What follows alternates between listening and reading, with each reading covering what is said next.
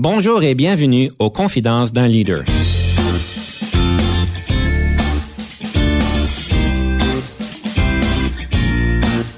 Ici Denis Lévesque, coach de cadre. Nous avons donc l'honneur et le privilège de recevoir en studio des leaders qui ont marqué leur communauté afin d'apprendre de leur expérience et de s'inspirer de leur sagesse.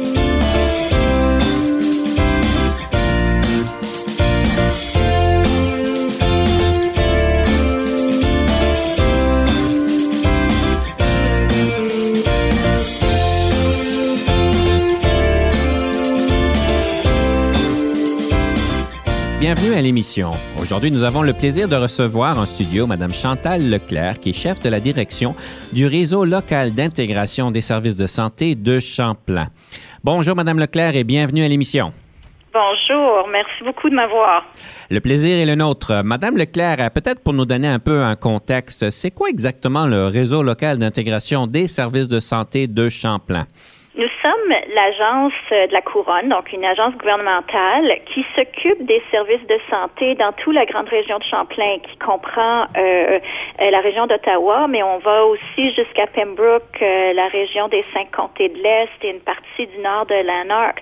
Alors, c'est 1,3 million d'habitants et nous, on s'occupe de financer de gérer et d'intégrer les services qui sont livrés dans les hôpitaux, dans les maisons de soins de longue durée, dans les agences de services de santé euh, communautaires, dans les services communautaires et euh, les services de santé mentale et de toxicomanie. Et depuis euh, la fin du mois de mai de cette année, nous avons pris en charge la prestation des services euh, de soins à domicile pour euh, les gens qui en ont besoin. Vous avez un gros mandat et un mandat important certainement pour la population de la région. Si je comprends bien, Madame Leclerc, en fait, euh, la santé, je ne sais pas si on appellerait ça c'est une vocation ou non pour vous, parce que vous avez quand même, si j'ai bien compris, une formation en tant qu'infirmière et vous avez donc décidé de dédier votre vie à plusieurs niveaux à la santé. Je ne sais pas moi non plus si c'est une vocation, mais c'est certainement un milieu tellement intéressant. Et même d'être clinicienne dans le travail que je fais aujourd'hui, d'être infirmière, euh, ça me permet de comprendre comment les, les décisions qu'on prend peuvent avoir un impact directement sur la clientèle qu'on dessert. C'est un milieu stimulant, c'est complexe. Le système de santé canadien, puis ontarien en particulier, est très complexe. Je suis pas certaine que si on avait à le créer de, toutes pièces, qu'on le ferait exactement de la façon que ça se fait aujourd'hui. Mais c'est un milieu riche où on, apprend constamment. Et euh, pour les gens qui aiment les défis, c'est certainement un milieu très, très riche. Oui, vous le dites bien. Là, si j'ai compris, vous avez, vous avez passé combien d'années en tant qu'infirmière euh, dans le travail technique de, des infirmières? Ça fait 25 ans que je suis infirmière. Je suis encore infirmière, mais ça fait déjà plusieurs années que je soigne pas directement les patients, mais que je suis dans des rôles plutôt euh, soit d'éducation, de recherche ou d'administration et de gestion. Donc, euh, vous avez fait une transition, si on peut dire, à un rôle de plus de leadership dans le domaine. Et euh, cette, cette transition-là, comment est-ce que vous l'avez trouvée? Ça s'est fait vraiment graduellement. J'ai toujours pris avantage dans tous les postes dans lesquels j'étais de me, me retrouver dans des situations de, de leadership, même si c'était à plus petite échelle. Alors, quand j'étais infirmière qui travaillait au, chevet, par exemple, dans, dans un hôpital, j'étais parfois infirmière en charge pour un corps de travail, ou euh, j'avais l'occasion de travailler sur un projet euh, dans l'hôpital et puis j'étais euh, euh la du projet. Alors la transition s'est faite un peu graduellement parce que mes postes ont évolué d'infirmière au chevet à infirmière clinicienne, à infirmière spécialisée. Et puis c'est à ce moment-là où, même si j'avais pas nécessairement des employés qui se rapportaient à moi comme gestionnaire, j'étais quand même euh, un leader pour les infirmières au niveau de leur pratique professionnelle. Alors, je vous dirais, la transition s'est faite vraiment de manière graduelle. C'était pas une décision de dire, bon, je laisse le, euh, le côté euh, clinique de côté et je m'en vais strictement en gestion ou en leadership. Les rôles de leadership ont été intégrés à même euh, mes rôles cliniques et ont évolué avec le temps. Est-ce que vous avez une leçon en particulier que vous avez trouvé peut-être un peu difficile dans ce cheminement en leadership, que vous avez dû apprendre des nouvelles aptitudes, des nouvelles compétences? Est-ce qu'il y a une dynamique en particulier que vous avez trouvé peut-être un peu difficile à acquérir? C'était pas que c'était quelque chose de difficile, mais j'avais probablement sous-estimé à quel point une grande partie du travail d'un leader, c'est de développer et de cultiver des relations interpersonnelles.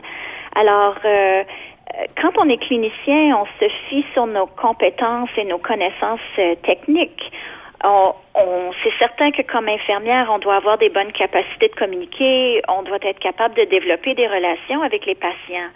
Mais plus j'ai évolué dans ma carrière comme leader, plus j'ai dû essayer de comprendre de façon très profonde qui sont les tierces parties avec qui j'aurais affaire à faire sur n'importe quel dossier et d'essayer de vraiment bien comprendre ce qui les motive, ces individus-là, comment répondre à leurs besoins, comment les influencer si j'avais la capacité de les influencer, comment les amener à comprendre la vision de ce que je voulais faire, le pourquoi, euh, et de les amener à un point où ils voudraient collaborer ou si au moins ils veulent pas collaborer, euh, de ne pas nuire euh, aux efforts qu'on essaie de déployer. Alors, de comprendre l'enjeu au niveau des tierces parties et même des fois de de penser au sens très, très large qui sont les tierces parties. Parce que je pense qu'une leçon que j'ai appris en cours de route, c'était de pas définir les tierces parties comme étant ceux que moi je croyais auraient un intérêt dans l'initiative, le programme, le projet qu'on essayait de déployer, mais qui s'identifieraient eux-mêmes comme ayant un intérêt. Alors des fois, c'était des gens qu'on pensait pas qu'ils pourraient avoir un intérêt qui, qui en auraient. Je trouve ça intéressant, cette distinction-là, parce que souvent, dans les, dans les compagnies, dans les gestions de projets, on parle toujours des parties prenantes et on parle toujours d'une identification un peu formelle. Mais si je comprends bien, dans votre expérience, vous avez découvert qu'il y a des personnes qu'on penserait pas que ce seraient des parties prenantes, mais le sont. Est-ce que vous pourriez peut-être un peu clarifier, peut-être un peu plus concrètement, ce que ça veut dire? On gère des projets, souvent on pense aux parties prenantes qui vont être directement impactées par le changement qu'on essaie de mettre en place. Parce que souvent les initiatives qu'on déploie, ce sont des initiatives de changement. On essaie de changer une pratique, une politique, une façon de faire. Et puis, on pense plus souvent à ceux qui sont directement impactés. Les gens qui vont soit recevoir le service qu'on déploie. Dans le cas du domaine de la santé, c'est souvent les patients les gens qui vont avoir à livrer le service, donc les employés. Mais on ne pense pas toujours à ceux qui pourraient être indirectement impactés.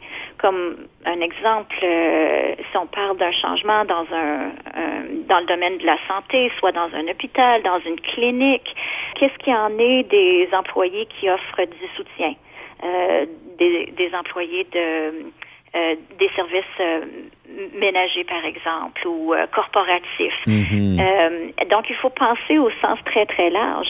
Dans mon rôle maintenant, à gérer le système de santé, ben, je vais penser aux politiciens locaux et aux médias.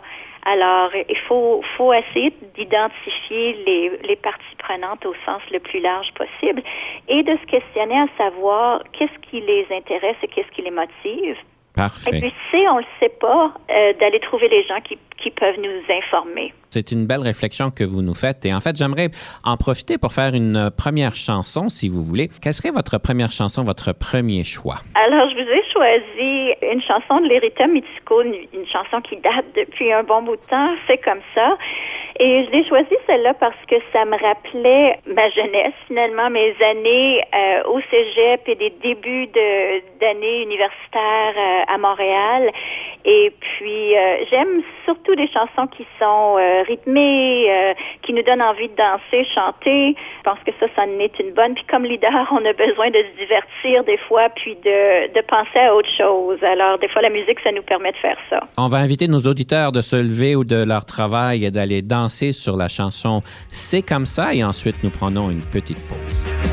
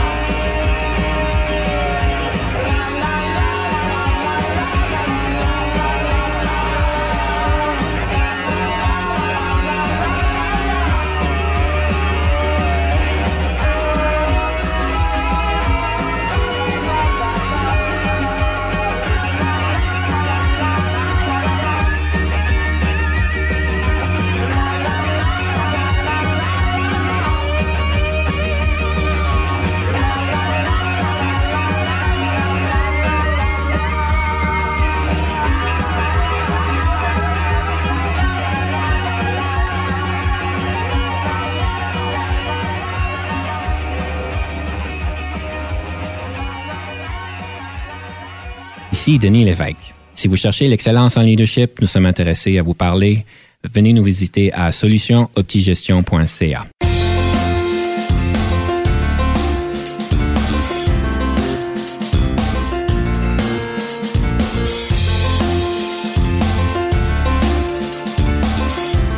Nous sommes de retour à l'émission avec Chantal Leclerc, chef de la direction réseau local d'intégration des services de santé de Champlain. Nous avons eu le plaisir de parler un peu d'un apprentissage sur les parties prenantes, que c'est pas toujours évident de savoir qui c'est qui, qui, est vraiment une partie prenante, ceux qui s'intéressent, qu'on penserait peut-être pas qui s'intéresseraient dans un changement. Et euh, là, on a regardé un peu les différentes choses. Donc, c'était vraiment bien de voir qu'en fait, c'est important de penser toutes les personnes, même ceux qu'on penserait peut-être pas qui seraient intéressés, si j'ai bien compris euh, la leçon de ce que vous nous, nous disiez. J'aimerais explorer un petit peu les rôles que vous avez en tant que mentor. Et j'aimerais peut-être explorer ça, voir qu'est-ce que ça vous donne d'être un mentor et, comment ça, ça, ça, venu dans votre idée de vous investir de ce côté-là. Moi, j'ai été chanceuse au cours de ma carrière d'avoir eu accès à des gens assez incroyables qui ont agi comme mentors pour moi. Alors, ça m'a encouragée à en faire de même autant que je peux dans, dans, mon, euh, dans mon travail au quotidien. Alors, j'essaie de faire un peu servir de modèle, peut-être pas de mentor, mais de modèle euh, pour mes propres employés. Mais en particulier, j'essaie d'agir comme mentor pour des étudiants à différents niveaux. C'est tellement enrichissant dans le sens que je pense que j'en apprends autant d'eux que eux peuvent en apprendre de moi. C'est une chose que dans nos, notre formation professionnelle, on apprend surtout les côtés plus techniques. On apprend à performer notre métier, notre, notre profession euh, bien. Mais on n'a pas souvent accès de voir euh, des leaders en action. Et tout ça, ça s'apprend sur le terrain. Moi, si je regarde ma carrière au fil des années, il y en a beaucoup, beaucoup que j'ai dû apprendre sur le terrain parce que ça s'apprenait pas à l'école. Alors, pour moi, de servir de mentor, ça donne l'occasion à des gens qui sont soit en début de carrière ou qui veulent évoluer dans leur carrière, de voir un peu comment les choses se passent au quotidien et d'avoir l'occasion d'en parler avec quelqu'un. Euh, j'ai une étudiante euh, avec moi présentement qui est une étudiante à la maîtrise en, en administration des services de santé. Elle vient aux réunions où je vais, elle me suit dans certaines discussions et ça nous donne la chance après d'en parler, elle et moi. Elle peut me demander, par exemple, ben, pourquoi tu aurais euh, dit telle chose dans tel contexte, comment tu t'es préparé pour aller à cette rencontre-là, quelle était ta stratégie derrière la façon que tu voulais communiquer? Puis, à travers ces questions et ces observations, parfois, ça m'aide à réfléchir sur mes propres approches. Ça me donne une perspective que j'ai pas souvent l'occasion de recevoir parce que euh, quand on est chef de la direction, les gens nous offrent pas toujours du feedback, soit le courage ou la volonté de le faire, ni l'occasion. Alors, c'est une, une opportunité pour moi de continuer à me développer aussi en travaillant avec ces étudiants. J'aime ce que vous dites. Ça vous donne aussi une opportunité de comprendre comment est-ce que le monde peut vous percevoir ou bien comment il peut percevoir certaines choses que vous faites pour vous permettre de, de comprendre si c'est vraiment aligné avec vos intentions, quoi. Absolument. Puis dans notre monde, euh, on est occupé, hein, on travaille beaucoup, on travaille vite, on passe d'une chose à l'autre. Je suis souvent d'une réunion euh, une après l'autre. On n'a pas toujours le temps de réfléchir. Alors ces moments-là où je peux être assis avec euh, avec l'étudiant, avec la personne avec qui je fais du mentorat, et de juste prendre le temps de, de réfléchir un peu et de se questionner, c'est des moments vraiment précieux, ça. Évidemment, vous prenez le temps, ce qui est bien, parce que comme vous dites, on est tous très occupés, vous êtes aussi vous-même très occupés. Et si je comprends bien, vous, avez aussi du temps que vous mettez de côté comme oratrice ou bien comme conférencière dans certaines conférences, comme je sais que vous êtes euh, impliqué avec le Collège Algonquin. Et j'aimerais juste explorer ça. Qu'est-ce qui vous attire à faire ceci et qu'est-ce que ça vous donne en tant que leader de, de faire des conférences comme ça? Mon organisme pour lequel je travaille présentement, d'être oratrice, ça me donne l'occasion d'aller parler du travail qu'on fait, de faire connaître nos objectifs, nos priorités, d'expliquer à la communauté le rôle qu'on joue, parce que c'est quand même pas euh, euh, connu de tout le monde comment les décisions sont prises à l'intérieur du système de santé. Alors, ça me donne la chance d'éduquer le public, aussi d'écouter qu'est-ce qui est dans la tête des gens, quelles questions ils ont, quelles observations ils ont à faire. Alors c'est très riche, ça m'apporte de l'information aussi qui peut m'aider dans mon travail et ça me, ça me connecte euh, aux gens. Euh, on peut pas être un bon leader si on reste euh, assis dans notre bureau à, lire des documents puis euh, à prendre des décisions de façon isolée. Il faut aller parler aux, aux personnes puis d'avoir l'occasion de le faire dans des grands forums, c'est très valorisant. La question que j'ai pour vous, et c'est une question qui est très à l'heure que je pose souvent à, à mes, à mes invités, Comment est-ce que vous faites pour gérer votre temps personnel et votre temps professionnel? Parce que vous y mettez complètement corps et âme à votre, à votre, comme on dit, presque une vocation au niveau de la santé, mais comment est-ce que vous faites pour équilibrer le tout? C'est certain que ça demande euh, énormément d'heures, mais j'ai quand même une assez bonne discipline. Quand je quitte le bureau et que je, je rentre à la maison, euh, j'essaie d'être présente à la maison. Alors, je suis pas quelqu'un qui va vérifier ses courriels constamment durant la soirée. Euh, j'ai pas d'alerte sur mon téléphone. Alors, euh, quand quelqu'un m'envoie un texte ou un courriel, j'ai pas le réflexe d'aller euh, tout de suite voir qu'est-ce qui est rentré. Les fins de semaine, je décroche le plus possible. Si j'ai du travail à faire, ben, je le fais tôt le matin avant que mon conjoint se lève. Mais une fois que qu'on a comme démarré notre journée, ben mon temps c'est pour lui. J'essaie de faire du sport. Je vais quand même au je fais du yoga. J'essaie de trouver des temps qui sont vraiment pour moi et pas mêler le, travail. Quand je prends des vacances, je prends vraiment des vacances. Et aucun leader est indispensable s'il m'arrivait quelque chose du jour au lendemain, ben les gens sauraient sauraient s'arranger très bien. Alors, euh, j'essaie de m'assurer que je je m'imagine pas euh, qu'ils doivent être capables de me rejoindre à toute heure, euh, à tout moment, parce que je fais confiance à l'équipe que j'ai. Je me suis entourée de mhm. très bonnes personnes. Ça, c'est important pour un leader aussi. Ben, bravo. En tout cas, ça, c'est une bonne manière de, de, voir les choses. Et on dit souvent qu'un bon leader, on le reconnaît quand tout fonctionne bien et il n'est pas là, on s'en rend pas compte. J'aimerais donc passer au prochain segment, qui est le segment de la démystification.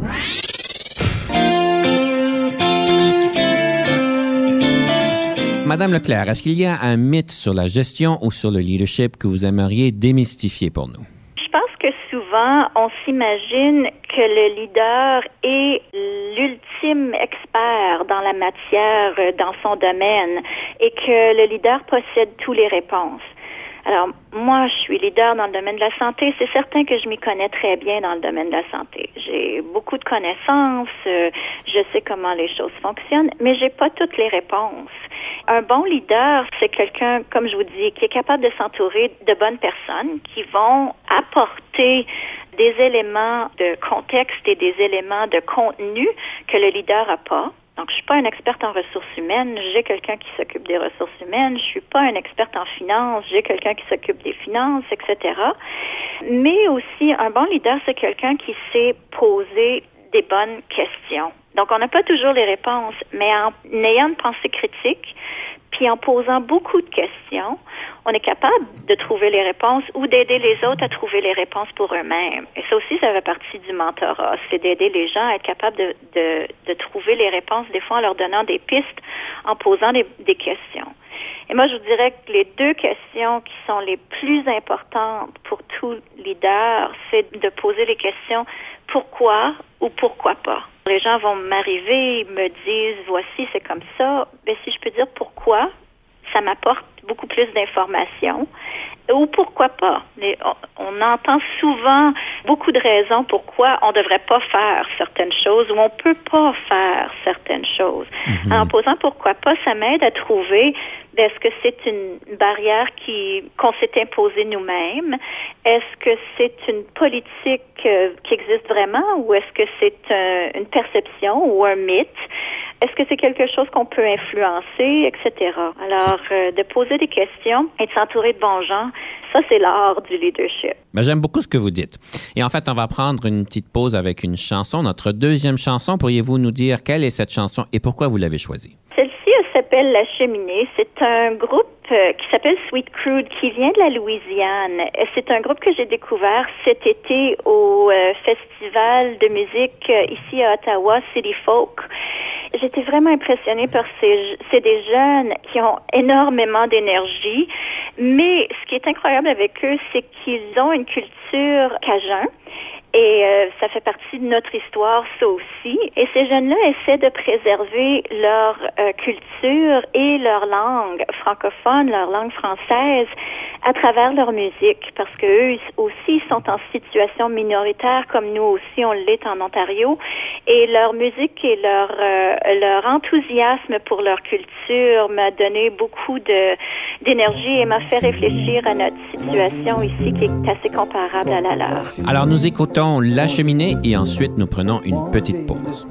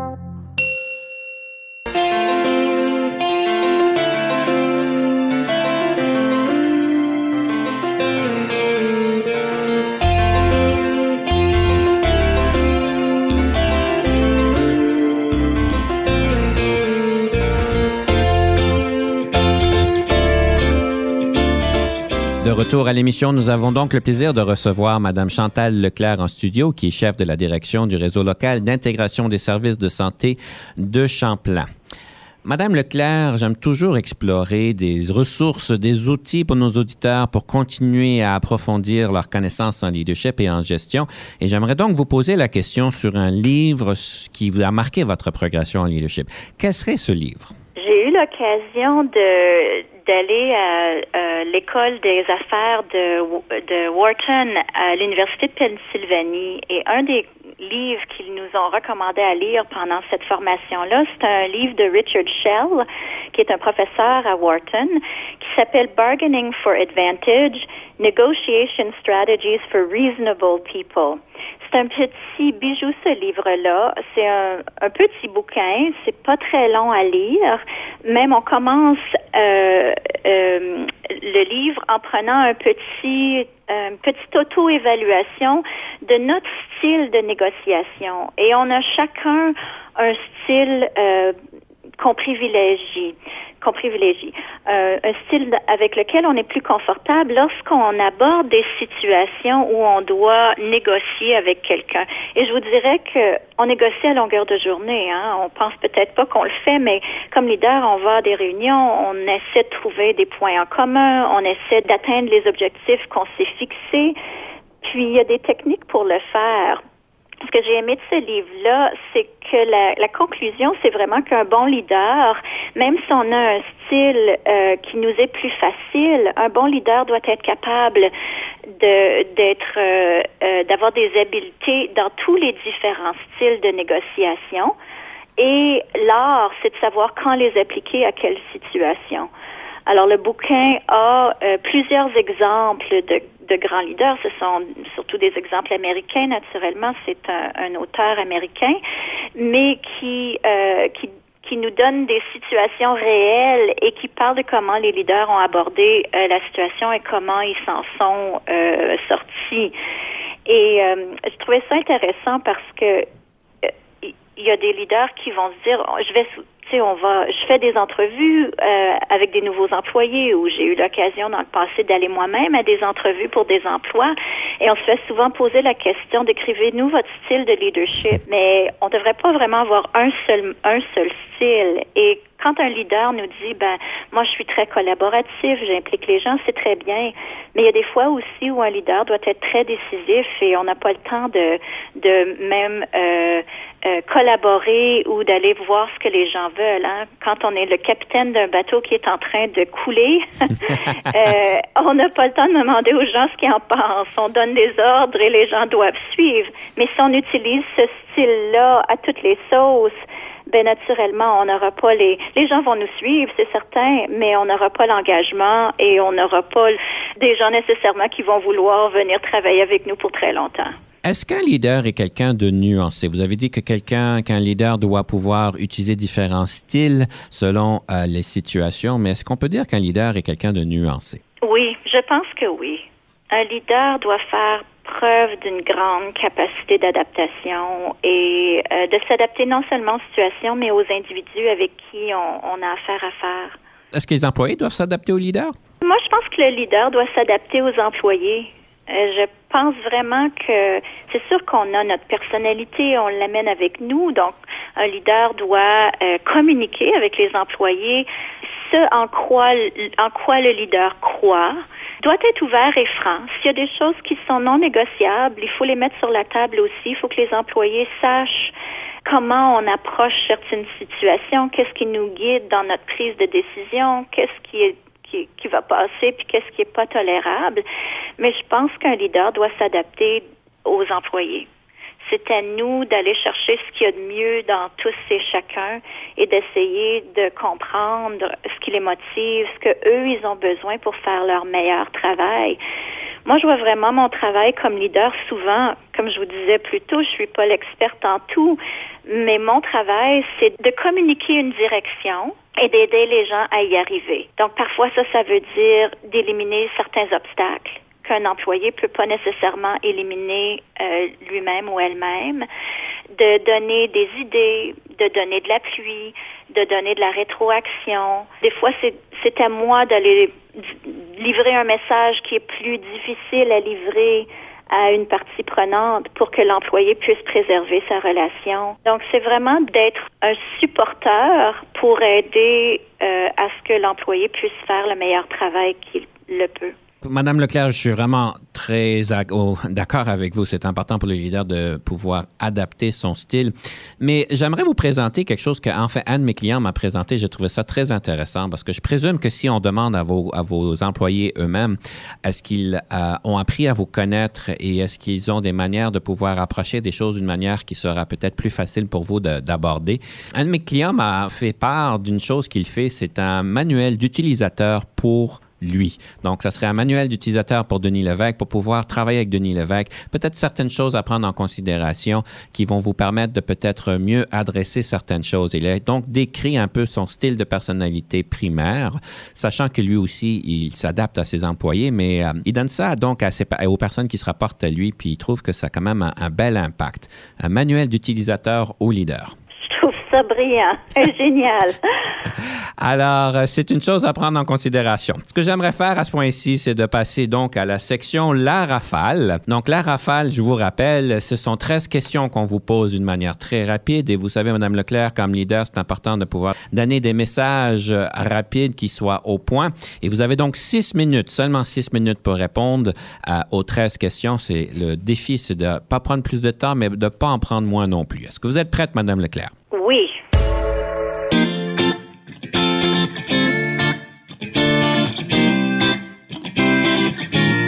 La première question. Le leadership, est-ce que c'est inné ou acquis? Inné. Je vous nomme cinq leaders dans l'histoire. Lequel ou laquelle préférez-vous? Gandhi, Napoléon, Lester B. Person, Nelson Mandela ou bien Jeanne d'Arc? Ben, je vous dirais Jeanne d'Arc. C'est la seule femme dans votre groupe de leaders. Alors, c'est pour ça que je l'ai choisie.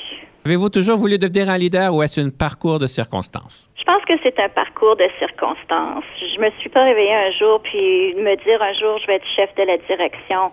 Mais j'ai toujours trouvé des façons d'être un leader dans n'importe quel rôle que j'avais à jouer, même si c'était au niveau d'un projet. Euh, j'étais présidente de mon conseil euh, de classe lorsque j'étais à l'université. Alors j'ai toujours essayé de trouver des, opportunités de, d'exercer mon leadership. La différence entre le leadership et la gestion? Je pense que pour être un bon leader, il faut être un bon gestionnaire. C'est des habiletés qu'il faut avoir. Mais un bon leader, ça fait plus que gérer des projets ou un budget ou du personnel. Un bon leader, ça définit une vision et ça inspire les gens à l'atteindre. Et un bon leader, ça donne l'espoir qu'on peut y arriver, qu'il y a toujours une carte de plus à jouer ou une solution qu'on n'a pas encore essayée. Avez-vous déjà travaillé avec un coach et si oui, qu'est-ce que ceci vous a donné? Non, j'ai pas eu l'occasion de travailler avec un coach. La meilleure formation en leadership que vous avez jamais eue? C'était vraiment le cours pour les infirmières cadres supérieures à l'école des affaires Wharton euh, de l'Université de Pennsylvanie. J'étais vraiment chanceuse de pouvoir aller à ce... C'est un cours intensif de trois semaines avec euh, des euh, cadres supérieurs à travers les États-Unis, le Canada et même d'autres pays. C'était vraiment extraordinaire. Quelle marque de voiture conduisez-vous? Soit une Toyota RAV4 ou une Mazda 3, des modèles de base. Je suis pas une personne qui tripe voiture. Votre passe-temps préféré? Je fais du cyclotourisme. Pour mes vacances et quand j'ai l'occasion, je fais beaucoup de vélo, mais le cyclotourisme. Le nombre d'heures moyennes que vous passez au bureau ou en fonction de travail? Trop, mais je vous dirais probablement une soixantaine en moyenne. En tant que leader, qu'est-ce qui vous frustre au travail? Je suis chanceuse, il n'y a pas beaucoup de choses qui me frustrent, mais une des choses, c'est la lenteur du changement. C'est, surtout dans le domaine de la santé, c'est parfois lent d'amener, c'est des systèmes complexes, alors euh, ça bouge pas toujours aussi vite que je voudrais. En tant que leader, qu'est-ce qui vous rend heureuse? C'est vraiment de voir les gens progresser. Euh, quand j'ai l'opportunité de travailler avec mes équipes, avec les gens euh, qui travaillent avec moi, soit directement ou indirectement, c'est de les voir progresser eux-mêmes comme individus, eux comme équipe, et de voir qu'on peut atteindre certains objectifs. Je vous donne quatre qualificatifs. Situez-vous par rapport à ceux-ci. Créative, bagarreur, cérébrale ou envieuse. Je suis assez créative. Il faut l'être dans le dans le domaine dans lequel je suis. Puis comme leader, il faut toujours essayer de s'imaginer qu'il y a une, une solution de plus. Je suis vraiment pas bagarreuse, mais ça veut pas dire que j'ai peur des confrontations. Alors, euh, je m'éloigne pas des situations où je sais que ça va être difficile. Je suis très cérébrale. Euh, J'aime réfléchir, euh, avoir une pensée très logique. Et je suis pas du tout envieuse, probablement même pas assez, parce que parfois si on a envie d'être mieux que quelqu'un d'autre, ça nous pousse à aller plus loin, mais j'ai pas assez un esprit compétitif probablement. Si vous n'étiez pas devenu une leader, qu'auriez-vous voulu devenir? Je ne sais vraiment pas. Comme je dis, ça a été un parcours assez évolutif et je suis très heureuse d'où j'en suis rendue. Quand j'étais très, très, très jeune, très jeune, ma première carrière, je voulais être une Madame Avon. Alors, euh, j'ai, j'ai changé d'idée depuis ce temps-là.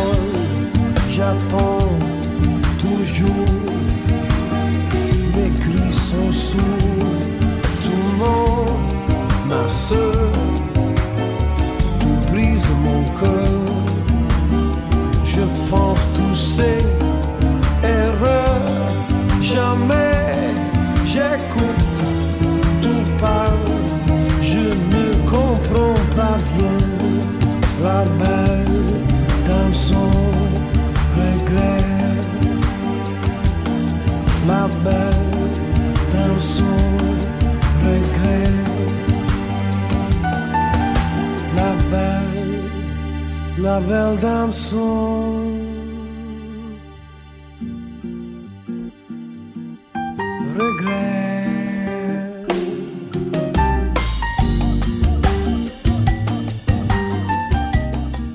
D'écouter notre troisième chanson. Madame Leclerc, pourriez-vous nous euh, confirmer le titre et pourquoi vous l'avez choisi? La chanson s'appelle La belle dame sans regret de Sting. Je l'ai choisie. C'est pas mon style de musique que je préfère le plus dans le sens que j'aime plus les, les musiques un peu plus euh, rythmées, mais euh, c'est une chanson que j'ai entendue seulement une fois dans ma vie euh, euh, à un concert d'Amnesty International à Montréal dans les fins des années euh, 1980. Alors, ça fait assez longtemps. Puis j'avais trouvé ça impressionnant de voir une vedette euh, anglophone, une grande vedette anglophone, euh, chanter en français. Il l'avait fait si bien. Et je trouve que les paroles de la chanson sont très belles et l'arrangement euh, musical aussi. J'aimerais à ce point-ci regarder le sens politique. Je sais que vous aviez des choses à dire face à ça et on sait que lorsqu'on arrive à des niveaux organisationnels plus élevés, on dit souvent qu'il y a une question, une dynamique politique. Et quand je parle de politique, je parle pas nécessairement de la politique populaire où est-ce que des personnes sont élues, mais la politique interne en organisation, si on peut dire. C'est quoi l'utilité de développer un sens politique et puis comment qu'on fait?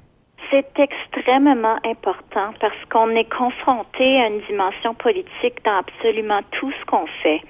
Ça va probablement rejoindre un peu euh, ce qu'on a discuté, à, à, savoir bien connaître euh, les parties prenantes. Mais plus on peut avoir un sens aiguisé des enjeux politiques. Et comme vous dites, on parle pas de, de politique grand P, on parle de politique probablement plus souvent petit P. Par contre, dans mon, dans mon travail, je dois penser aux deux dimensions.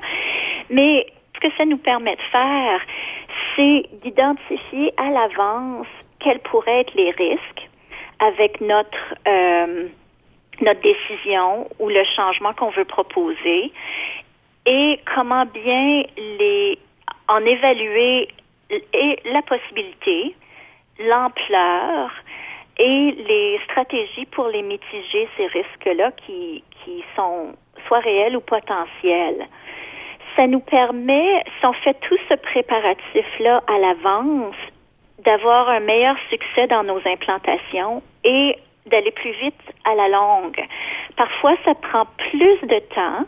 On doit euh, euh, retarder un peu certaines décisions pour pouvoir bien faire ce travail-là, d'identifier les risques, d'identifier les enjeux euh, au niveau des politiques, au niveau politique, et de prendre des mesures pour euh, bien les pallier. Donc souvent, ce que ça, ça veut dire, c'est de communiquer avec euh, avec nos parties prenantes, de communiquer avec euh, très clairement ce qu'on fait, pourquoi on le fait, et souvent d'aller au devant des coups. Alors si on sait qu'il y a quelqu'un qui va probablement s'opposer à ce qu'on veut faire ou qui va avoir des inquiétudes, ben des fois une touche personnelle, ça peut aider. Donc, prendre le temps d'appeler cet individu-là, euh, de leur laisser savoir d'avance qu'il y a une décision qui va être prise, que ça va être communiqué, de s'assurer qu'ils l'apprennent directement de vous et pas à travers les branches pour que eux puissent avoir de vous-même euh, les faits. Alors, toutes ces, ces tactiques-là pour euh, s'assurer qu'on on, on pave le chemin très bien pour une décision qui va être prise, nous permet d'avoir plus de succès euh, dans la mise en œuvre. J'aime ça la manière dont vous l'expliquez, parce que souvent la politique, on peut l'appeler, a, une connotation négative en entreprise. Et euh, vous avez de l'air à bien l'expliquer d'une manière positive, si je devrais dire. Mais comment est-ce qu'on fait pour devenir meilleur à ce que vous dites? C'est d'y penser de façon très euh, délibérée. Euh, je pense que ça, ça se développe. Quand j'avais pris mon cours à Wharton, une des petites techniques qu'ils nous ont appris, c'était de se, même de se dessiner un genre de schéma qui nous permet de classer euh, les parties prenantes et les autres partenaires dans certaines catégories. Est-ce que c'est des gens qu'on peut faire à qui on peut faire confiance ou non? Est-ce que c'est des gens euh, qui vont être des adversaires? Est-ce que c'est des gens qui vont être des alliés? Est-ce que c'est des gens sur qui on a une influence ou est-ce que sinon, qui a de l'influence sur ces gens-là? Alors, c'est de, de s'entraîner presque à faire ce travail délibéré-là et de, de s'exercer à dire, bon, j'ai une décision à prendre avant de la finaliser. Qui dois-je consulter? Qui dois-je informer avant? Et qui va être surpris euh, s'ils l'apprennent euh, pas directement de moi? Alors, c'est, c'est un exercice c'est vraiment une discipline qu'il faut arriver à prendre. J'aimerais revenir, euh, vu qu'on arrive vers la fin de notre émission, sur les deux questions que vous posez, que vous aimez poser. Je trouve ça intéressant parce qu'on va nous dire souvent pourquoi on va nous dire que c'est une question à éviter et je suis content que vous l'utilisez, le pourquoi et le pourquoi pas. Comment est-ce que ça vous est venu en tête d'utiliser ces questions-là? Probablement avec l'expérience et probablement en réfléchissant à des situations où j'ai pas pris le temps de les poser ces questions-là. Souvent, les gens vont nous arriver avec des faits. C'est pas qu'on fait pas confiance à la personne qui nous présente une, une, euh, une certaine information, mais de prendre le temps de d'aller un petit peu au fond des choses. Un, ça nous rassure que l'information elle est complète, parce que c'est pas souvent que les gens nous apportent des, informations qui sont pas euh, exactes, c'est qu'elles sont peut-être pas complètes. Il y a une partie qui manque ou il y a une nuance qui n'avait pas été saisie. Alors, ça nous permet de s'assurer qu'on a le, la meilleure et l'information la plus complète possible avant de prendre une décision, parce que souvent comme leader, on a une série de petites décisions à prendre, mais on a souvent des grandes décisions à prendre aussi qui peuvent avoir des implications très importantes. On Mhm. pense à des décisions financières, par exemple. Euh, Des fois, on investit des gros montants ou on décide de- d'annuler un programme. Ça peut avoir des effets très importants sur des employés ou des, des clients. Exactement. Alors, de prendre le temps euh, de bien comprendre les informations et, d'approfondir la réflexion. oui, absolument. On va donc finir notre émission avec une belle citation, question d'inspirer nos auditeurs sur le leadership et sur peut-être des devoirs qu'ils pourraient faire cette semaine. Quelle serait cette citation sur le leadership que vous nous, nous proposez? Je vous propose une citation du philosophe euh, Lao Tzu ou Lao Tzu, philosophe euh, chinois, qui est la suivante. Un voyage de mille lieues commence toujours par un premier pas. Et j'aime cette citation-là pour deux raisons. Premièrement, ça nous rappelle que un bon leader doit avoir le courage de prendre un premier pas. Mais ça me rappelle aussi que nos parcours sont souvent très, très longs et qu'il faut y aller pas par pas et pas perdre de vue où on s'en va, mais quand même d'y aller pas par pas, que c'est pas toujours des changements grandioses ou révolutionnaires qu'on a besoin, c'est souvent une série de petits pas qui nous amènent à notre objectif final. Madame Leclerc, un grand plaisir de vous recevoir en studio aujourd'hui et merci pour votre temps et votre sagesse. Ça m'a fait énormément plaisir. Merci à vous. Et je vais donc inviter nos auditeurs de penser à une initiative, un projet qui veulent prendre, qui a peut-être une grande envergure, mais au moins de prendre ce premier pas à la prochaine.